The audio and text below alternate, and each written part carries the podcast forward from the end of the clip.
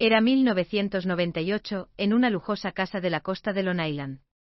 El olor a humo de cigarrillo y alcohol flotaba en el lugar.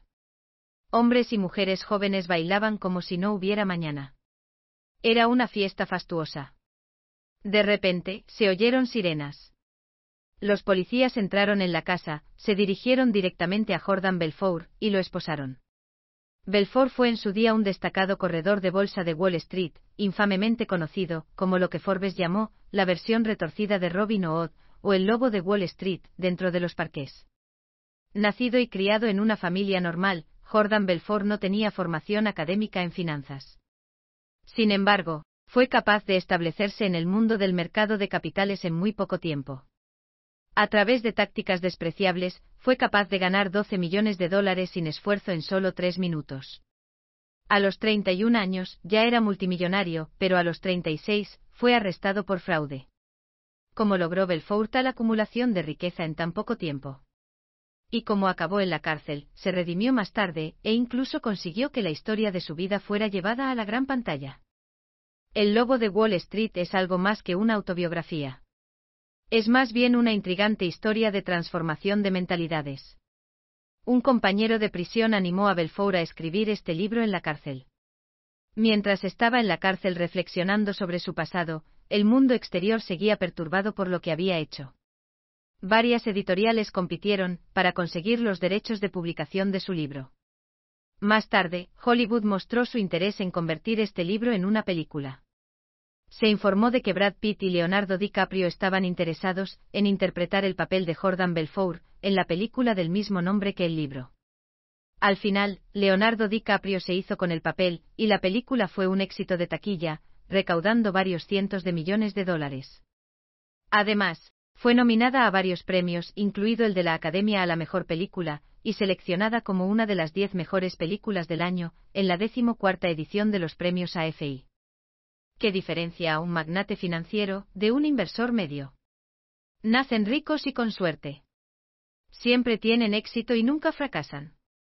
Descubriremos las respuestas siguiendo los pasos del autor, una figura legendaria de Wall Street, cuya vida estuvo definida por la codicia, el sexo y las drogas. Dividiremos este libro en las siguientes cuatro partes. Parte 1. Los inicios de un genio de los mercados. Parte 2 la creación de su propia empresa y la consecución de una fortuna. Parte 3. La investigación del FBI. Parte 4. La autorredención. Parte 1. Los inicios de un genio de los mercados. En 1962, Jordan Belfort nació en una familia de clase media de Nueva York. Sus padres eran contables. Debido a la influencia de su familia, Jordan se volvió muy sensible al dinero desde una edad temprana. También era un niño con poca sensación de seguridad, y veía a sus padres como personas tercas y mandonas. A ojos de Jordan, su padre estaba loco, era un fumador empedernido, y un alcohólico que enloquecía cada vez que se emborrachaba, situación que asustaba al pequeño Jordan. Su madre, por el otro lado, era una mujer judía muy ambiciosa, quien tras haber sido contable durante la mayor parte de su vida, empezó a estudiar en una escuela de derecho cuando tenía casi 60 años. Mujer de fuerte voluntad que perseguía la libertad, puso grandes esperanzas en Jordan desde pequeño, y aspiraba a que estudiara medicina cuando fuera mayor.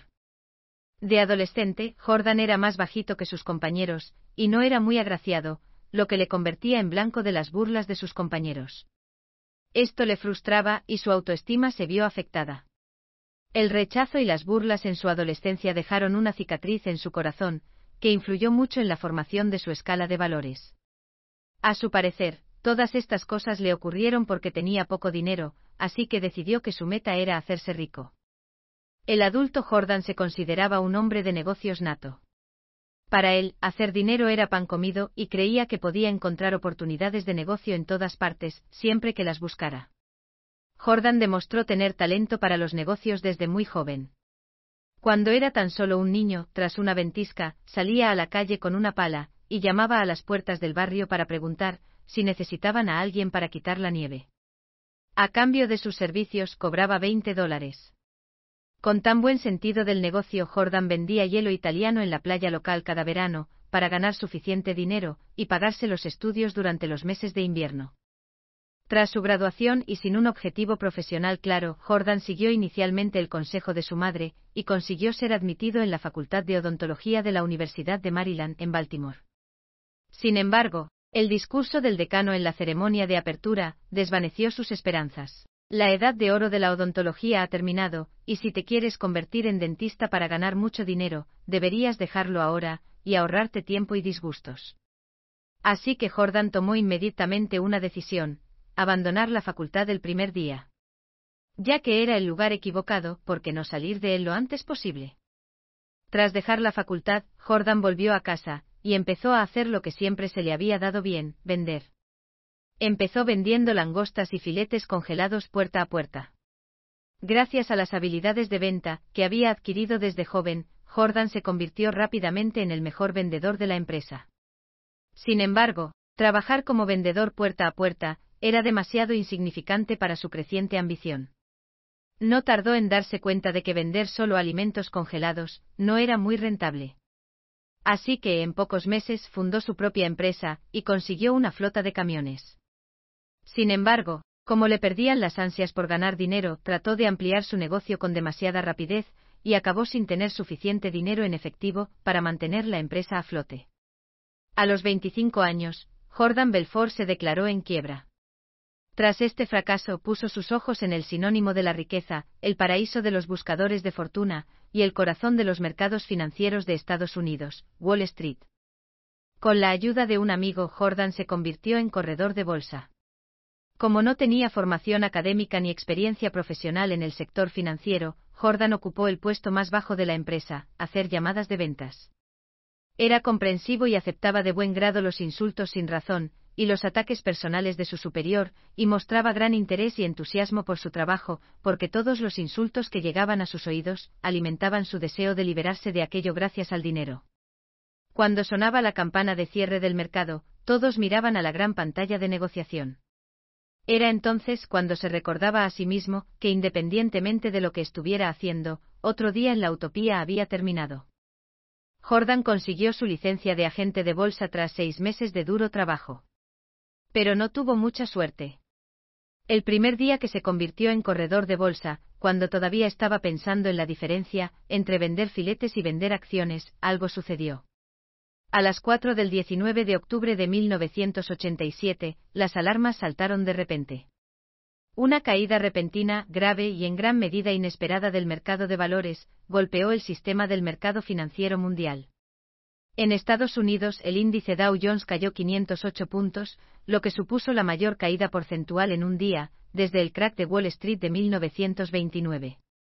Este infame día de 1987 será recordado posteriormente como el lunes negro. Gracias por escuchar. Compruebe el enlace de abajo para desbloquear el contenido completo.